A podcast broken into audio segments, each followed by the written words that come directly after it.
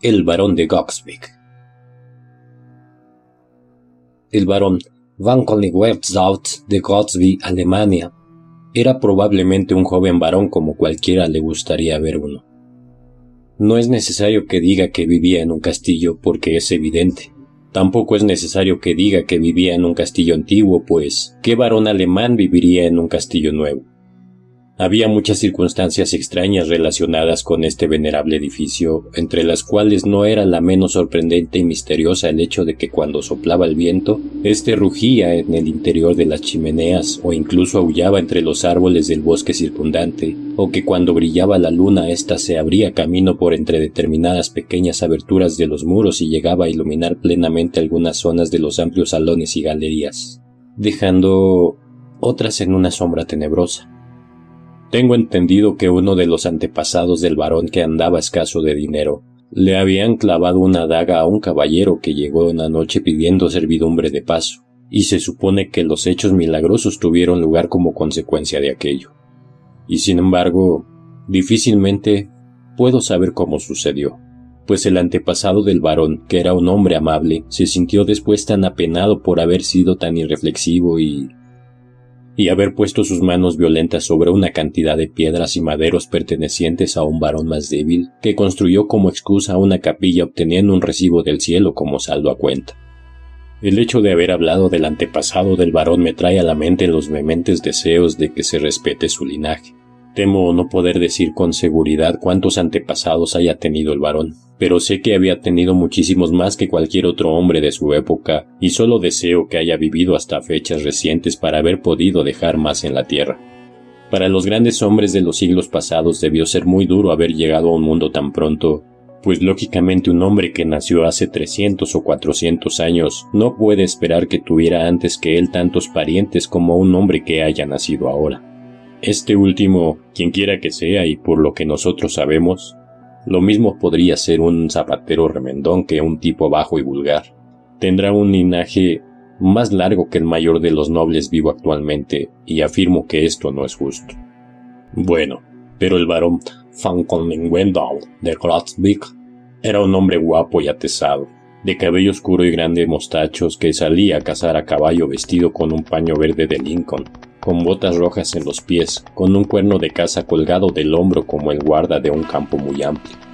Cuando soplaba su cuerno, otros veinticuatro caballeros de rango inferior, vestidos con paño verde de Lincoln un poco más vasto, y botas de cuero bermejo de suelas un poco más gruesas se presentaban directamente y galopaban todos juntos con lanzas en las manos como barandillas de un área lacada, cazando jabalís o encontrándose quizá con un oso en cuyo último caso el varón era el primero en matarlo y después engrasaba con él sus bigotes.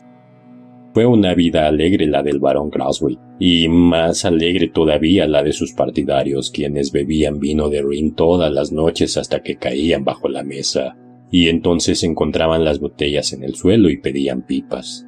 Jamás hubo calaveras tan festivas, fanfarrones joviales y alegres como los que formaban la animada banda de Grasbeck. Pero los placeres de la mesa, o los placeres de debajo de la mesa, exigían un poco de variedad, sobre todo si las mismas veinticinco personas se sientan diariamente ante la misma mesa para hablar de los mismos temas y contar las mismas historias. El varón se sintió aburrido y deseó excitación. Empezó a disputar con sus caballeros y todos los días después de la cena intentaba patear a dos o tres de ellos. Al principio aquello resultó un cambio agradable, pero al cabo de una semana se volvió monótono. El varón se sintió totalmente indispuesto y buscó con desesperación alguna diversión nueva.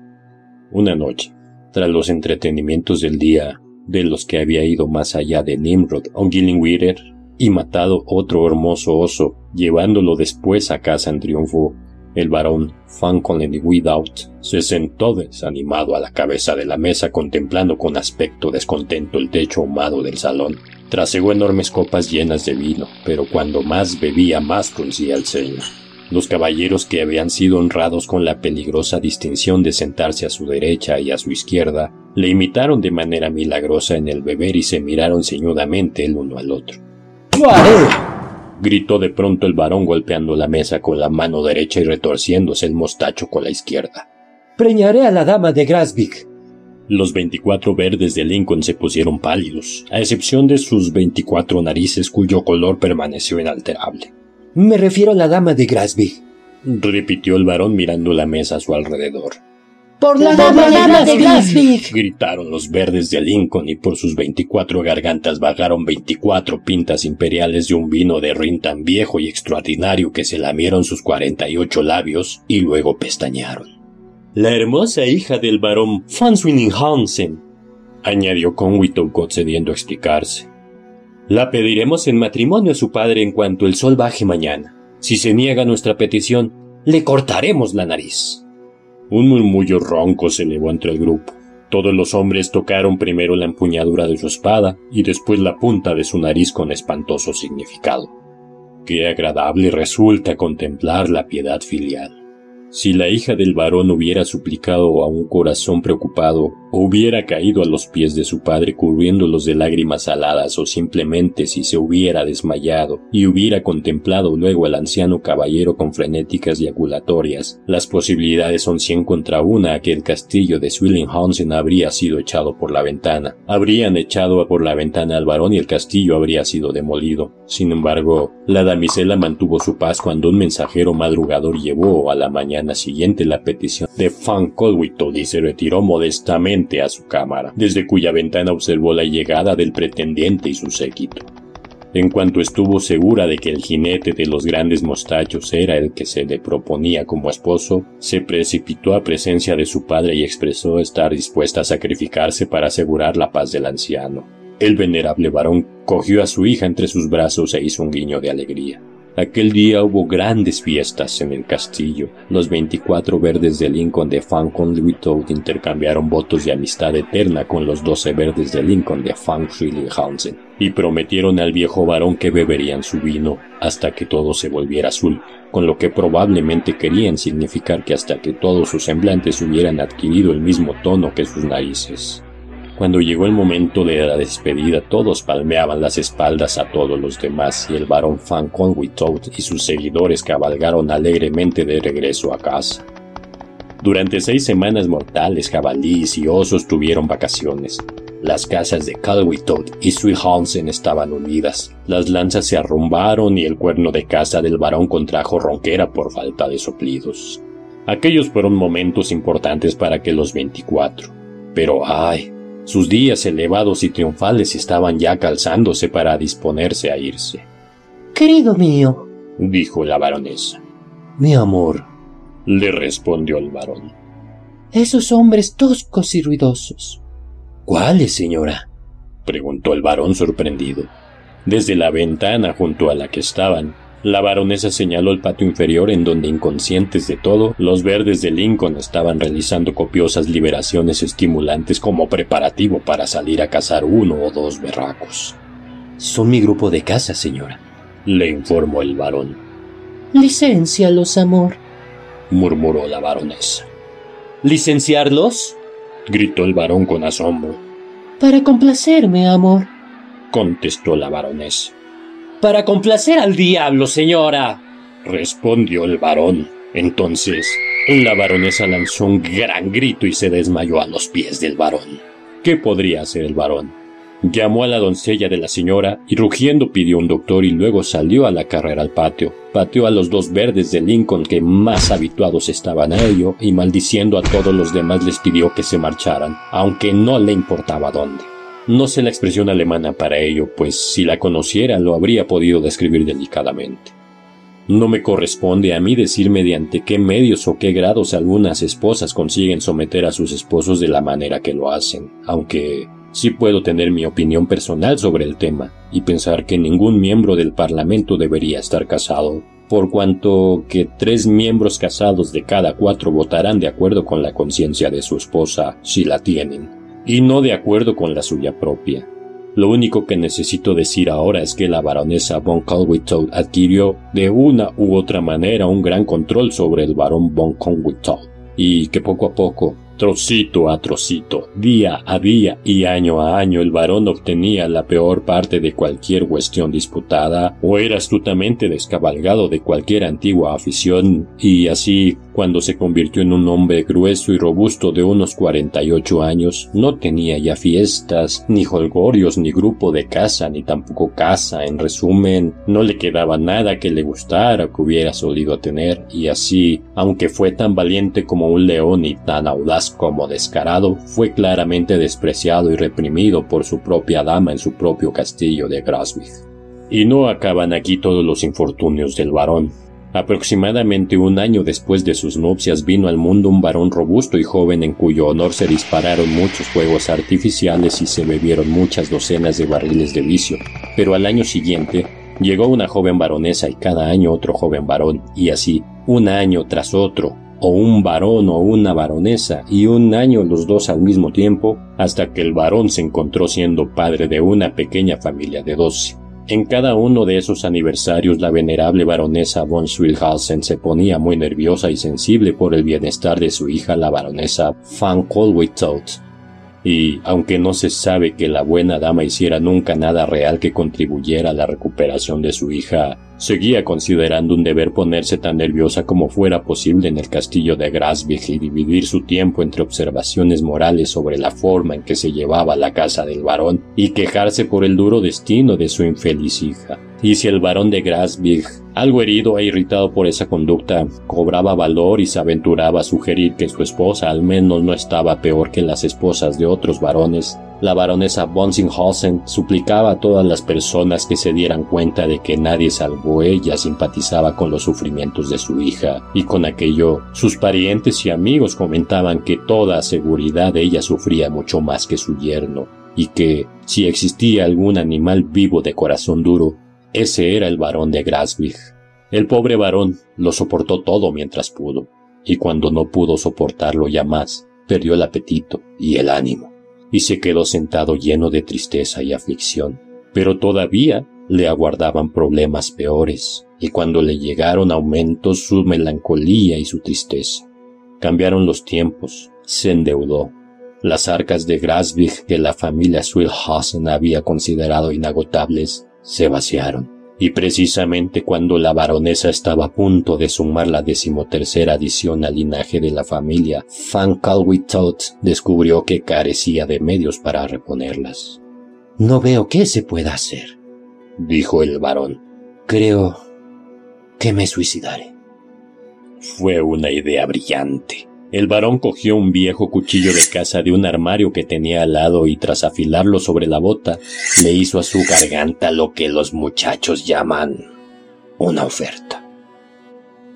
Bueno, exclamó el varón al tiempo que se detenía la mano. Quizá no esté lo bastante afilado. El varón lo afiló de nuevo e hizo otro intento pero detuvo su mano un fuerte griterío que se produjo entre los jóvenes varones y baronesas, reunidos todos en un salón infantil situado arriba de la torre con barras de hierro por el exterior de las ventanas para impedir que se lanzaran al foso. Si hubiera sido soltero, dijo el varón suspirando. Podría haberlo hecho más de cincuenta veces sin que me interrumpieran. Vamos, Lleva una botella de vino y la pipa más grande a la pequeña habitación abovedada que hay tras el salón. Una de las criadas ejecutó de la manera más amable posible la orden del varón en el curso de una media hora.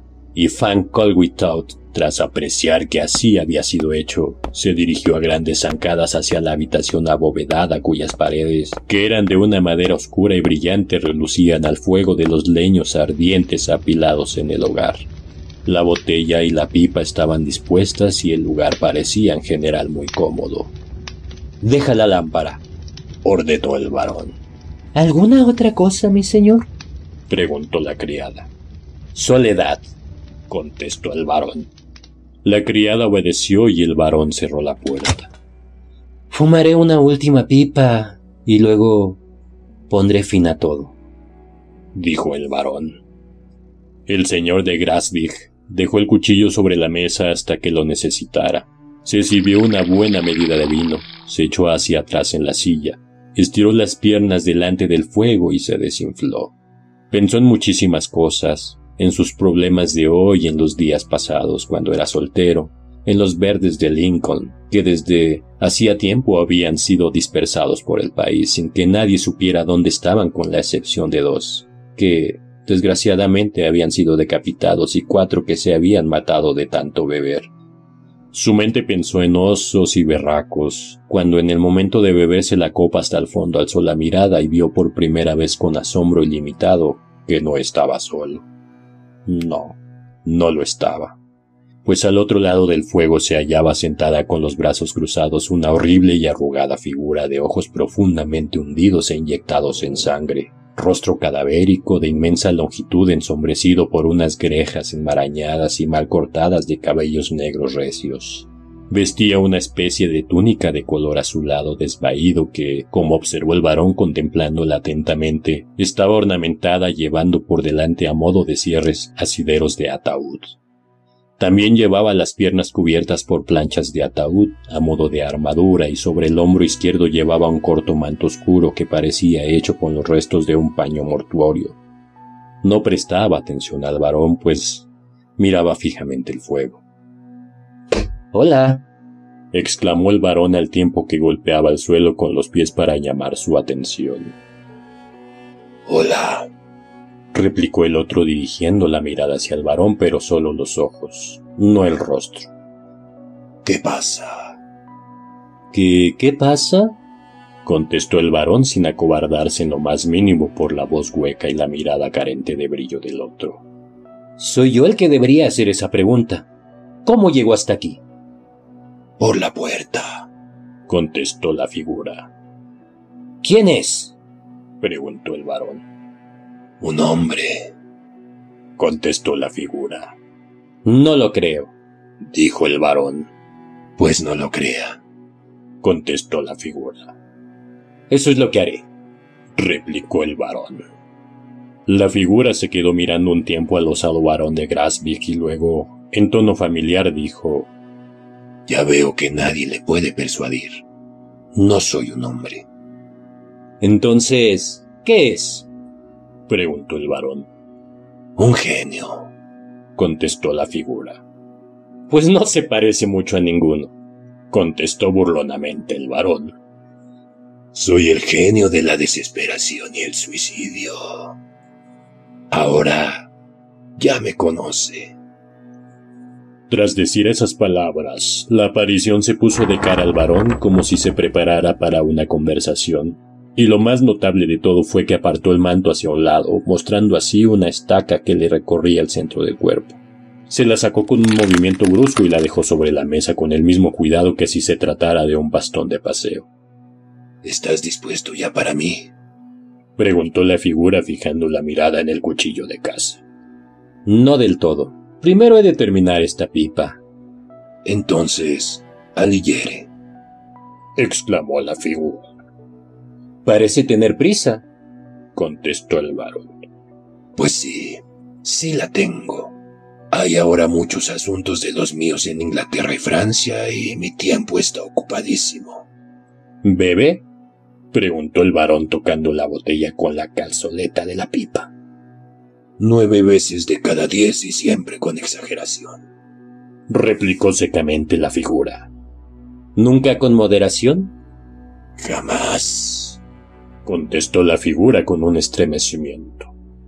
Eso produce alegría.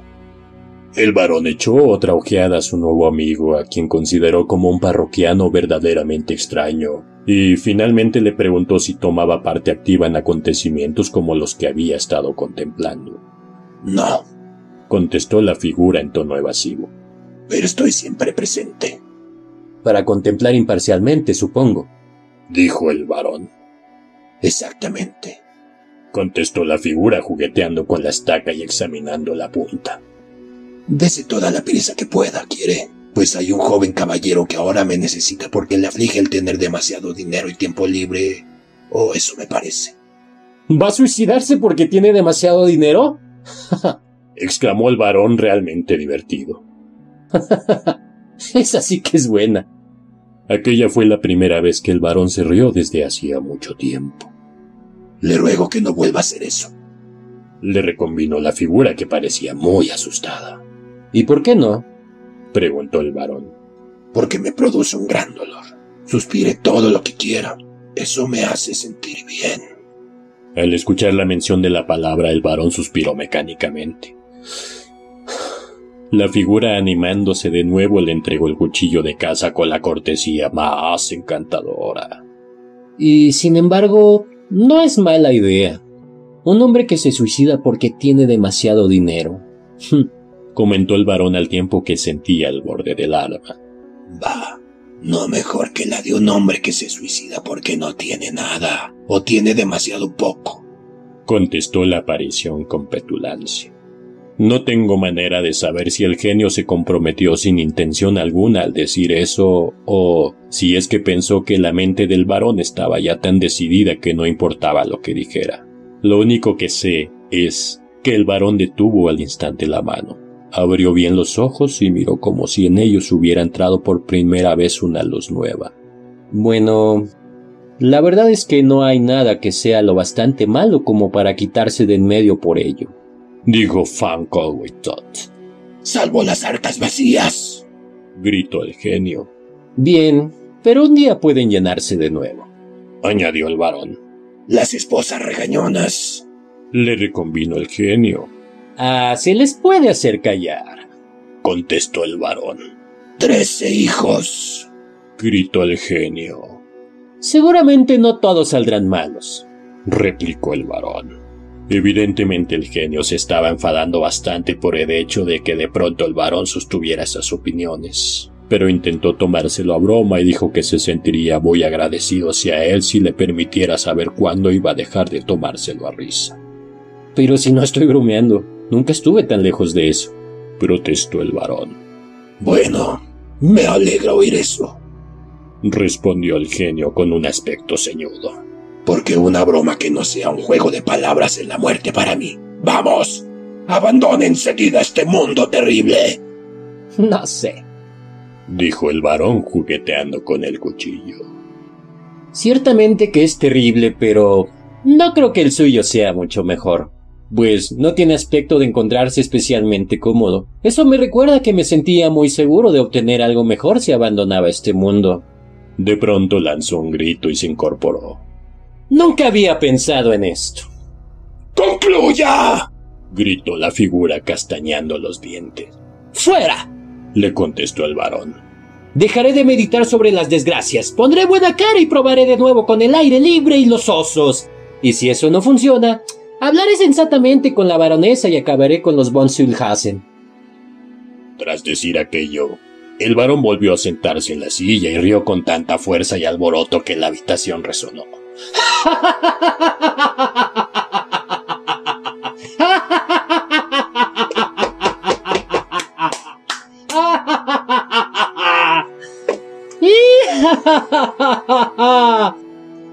La figura retrocedió uno o dos pasos mirando entre tanto al varón con terror intenso, y después recogió la estaca, se la metió violentamente en el cuerpo, lanzó un aullido atemorizador y desapareció.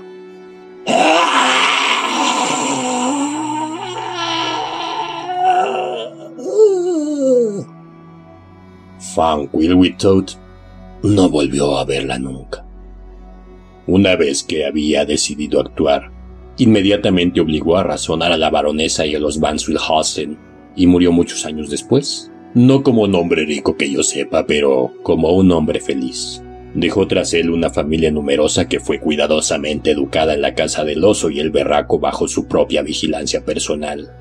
Y mi consejo a todos los hombres es que si alguna vez se sienten tristes y melancólicos por causas similares, como le sucede a muchos hombres, contemplen los dos lados del asunto y pongan un cristal de aumento sobre el mejor, y si todavía se sienten tentados a irse sin permiso, que primero se fumen una gran pipa y se beban una botella entera, y aprovechen el laudable ejemplo del barón de Grasberg.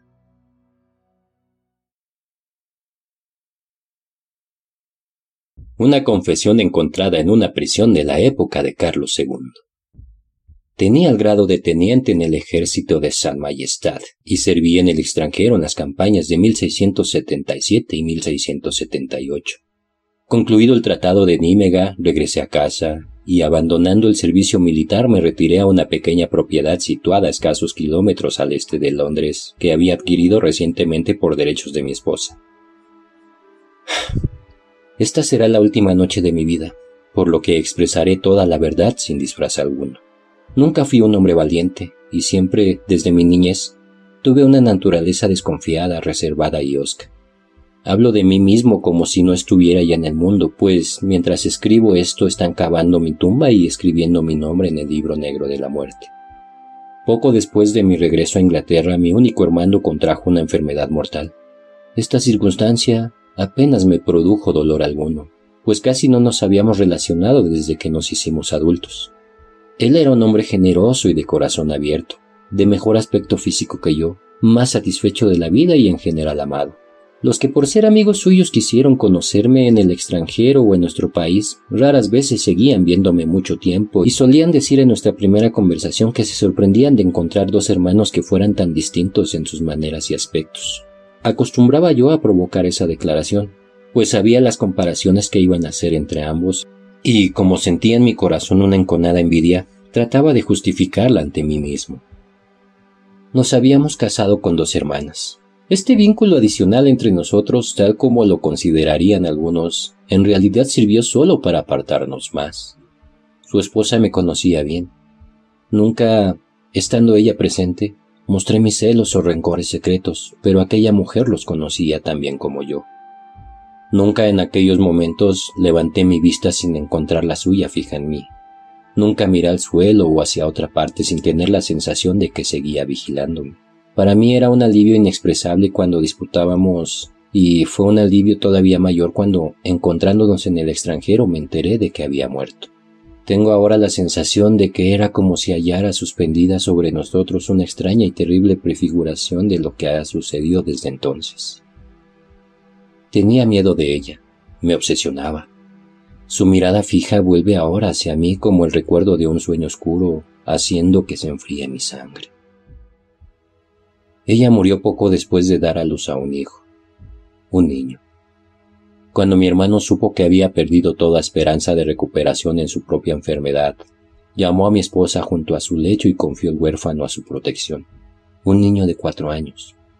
Legó al niño todas las propiedades que tenía y escribió en el testamento que en caso de que muriera su hijo, las propiedades pasarían a mi esposa como único reconocimiento que podía hacerle de sus cuidados y amor. Cambió conmigo unas cuantas palabras fraternales. Deplorando nuestra prolongada separación y hallándose agotado, se hundió en un sueño del que nunca despertó.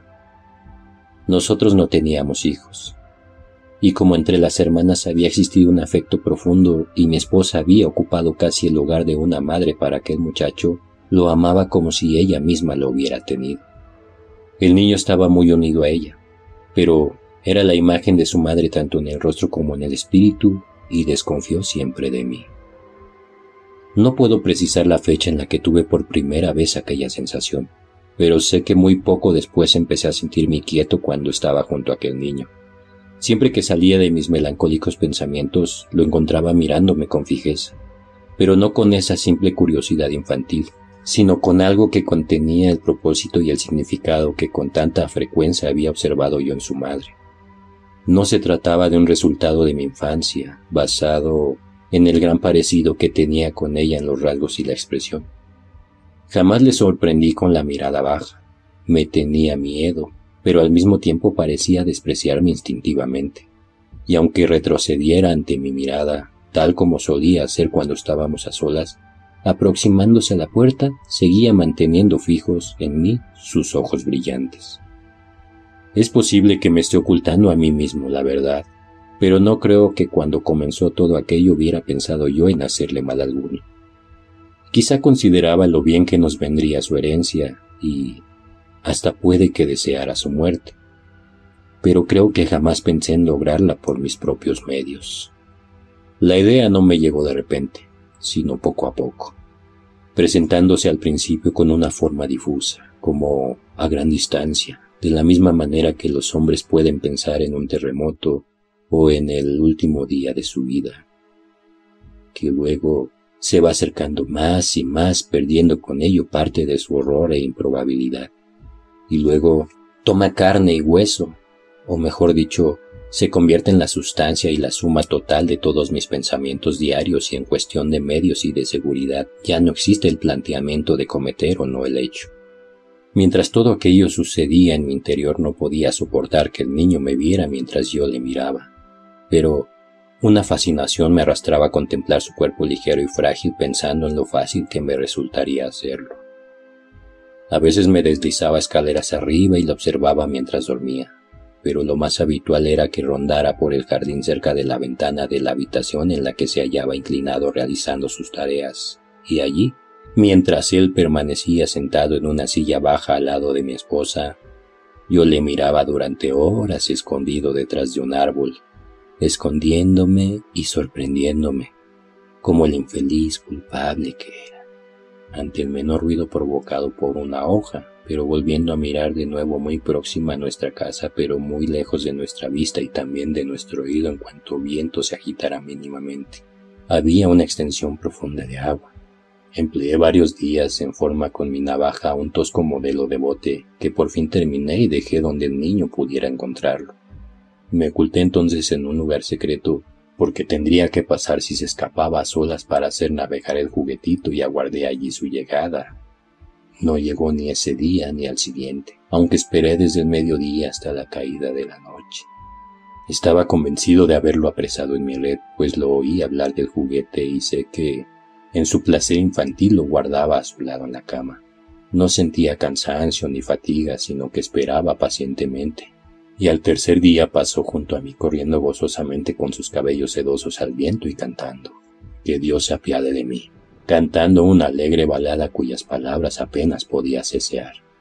Me deslicé tras él ocultándome en unos matorrales que crecían allí, y solo el diablo sabe con qué terror yo, un hombre hecho y derecho, Seguía los pasos de aquel niño que se aproximaba a la orilla del agua. Estaba ya junto a él. Había agachado una rodilla y levantado una mano para empujarle cuando vio mi sombra en la corriente y me di la vuelta. El fantasma de su madre me miraba desde los ojos del niño. El sol salió de detrás de una nube, brillaba el cielo en la tierra, en el agua clara y en las gotas centelleantes de lluvia que había sobre las hojas. Había ojos por todas partes, el inmenso universo completo de luz estaba allí para presenciar el asesinato. No sé lo que dijo. Procedía de una sangre valiente y varonil, y a pesar de ser un niño, no se acobardó ni trató de halagarme. No le oí decir entre sollozos que trataría de amarme, ni le vi corriendo de vuelta a casa. Lo siguiente que recuerdo fue la espalda en mi mano y al muerto a mis pies con manchas de sangre de las cuchilladas aquí y allá, pero en nada diferente del cuerpo que había contemplado mientras dormía. Estaba, además, en la misma actitud con la mejilla apoyada sobre su manecita. Lo tomé en los brazos con gran suavidad ahora que estaba muerto y lo llevé hasta una espesura. Aquel día mi esposa había salido de casa y no regresaría hasta el día siguiente. La ventana de nuestro dormitorio, el único que había en ese lado de la casa, estaba solo a escasos metros del suelo por lo que decidí bajar por ella durante la noche y enterrarlo en el jardín. No pensé que había fracasado en mi propósito, ni que dragaría en el agua sin encontrar nada, ni que el dinero debería guardar ahora por cuanto yo tenía que dar a entender que el niño se había perdido o lo habían raptado. Todos mis pensamientos se concentraban en la necesidad absorbente de ocultar lo que había hecho. No existe lengua humana capaz de expresar, ni mente de hombre capaz de concebir cómo me sentí cuando vinieron a decirme que el niño se había perdido, cuando ordené buscarlo en todas las direcciones, cuando me aferraba tembloroso a cada uno de los que se acercaban. Lo enterré aquella noche. Cuando separé los matorrales y miré en la oscura espesura, vi sobre el niño asesinado una luciérnaga que brillaba como el espíritu visible de Dios. Miré su tumba cuando le coloqué allí y seguía brillando sobre su pecho. Un ojo de fuego que miraba hacia el cielo suplicando a las estrellas que me observaban en mi trabajo. Tuve que ir a recibir a mi esposa y darle la noticia, dándole también la esperanza de que el niño fuera encontrado pronto. Supongo que todo aquello lo hice con apariencia de sinceridad, pues nadie sospechó de mí. Hecho aquello, me senté junto a la ventana del dormitorio el día entero observando el lugar en el que se ocultaba el terrible secreto. Era un trozo de terreno que había acabado para replantarlo con hierba y que había elegido porque resultaba menos probable que los rastros del asadón llamaran la atención. Los trabajadores que sembraban la hierba debieron pensar que estaba loco. Continuamente les decía que aceleraran el trabajo. Salía afuera y trabajaba con ellos, Pisaba la hierba con los pies y les metía prisa con gestos frenéticos. Terminaron la tarea antes de la noche y entonces me consideré relativamente a salvo. Dormí no como los hombres que despiertan alegres y físicamente recuperados, pero dormí, pasando de unos sueños vagos y sombríos en los que en los que era perseguido a visiones de una parcela de hierba a través de la cual brotaba ahora una mano, luego un pie y luego la cabeza. En esos momentos siempre despertaba y me acercaba a la ventana para asegurarme que aquello no fuera cierto. Después, volvía a meterme en la cama y así pasé la noche entre sobresaltos, levantándome y acostándome más de veinte veces y teniendo el mismo sueño una y otra vez, lo que era mucho peor que estar despierto, pues cada sueño significaba una noche entera de sufrimiento. Una vez pensé que el niño estaba vivo y que nunca había tratado de asesinarlo. Despertar de ese sueño significó el mayor dolor de todos. Volví a sentarme junto a la ventana al día siguiente, sin apartar nunca la mirada del lugar que, aunque cubierto por la hierba, resultaba tan evidente para mí en su forma, su tamaño, su profundidad y sus bordes mellados como si hubiera estado abierto a la luz del día. Cuando un criado pasó por encima creí que podría hundirse. Una vez que hubo pasado miré para comprobar que sus pies no hubieran deshecho los bordes. Si un pájaro se posaba allí, me aterraba pensar que por alguna intervención extraña fuera decisivo para provocar el descubrimiento. Si una brisa de aire soplaba por encima, a mí me susurraba la palabra asesinato. No había nada que viera o escuchara, por ordinario o poco importante que fuera, que no me aterrara. Y en ese estado de vigilancia incesante pasé tres días. Al cuarto día llegó hasta mi puerta un hombre que había servido conmigo en el extranjero, acompañado por un hermano suyo, oficial a quien nunca había visto. Sentí que no podía soportar dejar de contemplar la parcela. Era una tarde de verano y pedí a los criados que sacaran al jardín una mesa y una botella de vino. Me senté entonces, colocando la silla sobre la tumba y tranquilo con la seguridad que nadie podría turbarla ahora sin mi conocimiento. Intenté beber y charlar. Ellos me desearon que mi esposa se encontrara bien, que no se viera obligada a guardar cama. Esperaban no haberla asustado. ¿Qué podía decirles si con una lengua titubeante acerca del niño? El oficial al que no conocía era un hombre tímido que mantenía la vista en el suelo mientras yo hablaba. Incluso eso me aterraba. No podía apartar de mí la idea de que había visto allí algo que le hacía sospechar la verdad. Precipitadamente le pregunté qué suponía que... pero me detuve. ¿Que el niño ha sido asesinado? contestó mirándome amablemente. Oh, no. ¿Qué puede pensar un hombre asesinando a un pobre niño? Yo podía contestarle mejor que nadie lo que podía ganar un hombre con tal hecho, pero mantuve la tranquilidad aunque me recorrió un escalofrío. Entendiendo equivocadamente mi emoción, ambos se esforzaron por darme ánimos con la esperanza de que con toda seguridad encontrarían al niño. Qué gran alegría significaba eso para mí, cuando de pronto oímos un aullido bajo y profundo, y saltaron sobre el muro dos enormes perros que dando botes por el jardín repitieron los ladridos que ya habíamos oído. ¡Son sabuesos! gritaron mis visitantes. No era necesario que me lo dijeran, aunque en toda mi vida hubiera visto un perro de esa raza, supe lo que eran y para qué habían venido. Aferré los codos sobre la silla y ninguno de nosotros habló o se movió. Son de pura raza, comentó el hombre al que había conocido en el extranjero. Sin duda no habían hecho suficiente ejercicio y se han escapado. Tanto él como su amigo se dieron la vuelta para contemplar a los perros que se movían incesantemente con el hocico pegado al suelo, corriendo de aquí para allá, de arriba abajo, dando vueltas en círculo, lanzándose en frenéticas carreras, sin prestarnos la menor atención en todo el tiempo. Pero repitiendo una y otra vez el aullido que ya habíamos oído y acercando el hocico al suelo para rastrear ansiosamente aquí y allá. Empezaron de pronto a olisquear la tierra con mayor ansiedad que nunca y aunque seguían igual de inquietos, ya no hacían recorridos tan amplios como al principio, sino que se mantenían cerca de un lugar y constantemente disminuían la distancia que había entre ellos y yo.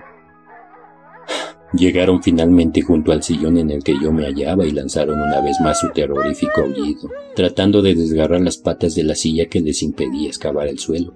Pude ver mi aspecto en el rostro de los dos hombres que me acompañaban. ¿Han olido alguna presa? dijeron los dos al unísono. No han olido nada, grité yo. Por Dios, apártese, dijo el conocido mío con gran preocupación. Si no van a despedazarle. Aunque me despedacen miembro a miembro, no me apartaré de aquí grité yo. ¿Acaso los perros van a precipitar a los hombres a una muerte vergonzosa? Ataquémoslo con hachas, despedacémoslos. Aquí hay algún misterio extraño, dijo el oficial al que yo no conocía sacando la espada. En el nombre de Rey Carlos II, ayúdenme a detener a este hombre. Ambos saltaron sobre mí y me apartaron aunque yo luché mordiéndolos y golpeándolos como un loco. Al poco rato, ambos me inmovilizaron y vi a los coléricos perros abriendo la tierra y lanzándola al aire con las patas como si fuera agua. ¿He de, contar algo más? Que caí de rodillas y con un castañeo de dientes confesé la verdad y rogué que me perdonaran. Me han negado el perdón y vuelvo a confesar la verdad. He sido juzgado por el crimen, me han encontrado culpable y sentenciado. No tengo valor para anticipar mi destino o para enfrentarme varonilmente a él. No tengo compasión, ni consuelo, ni esperanza, ni amigo alguno. Felizmente, mi esposa ha perdido las facultades que le permitirían ser consciente de mi desgracia o de la suya. Estoy solo en este calabozo de piedra con mi espíritu maligno y moriré mañana.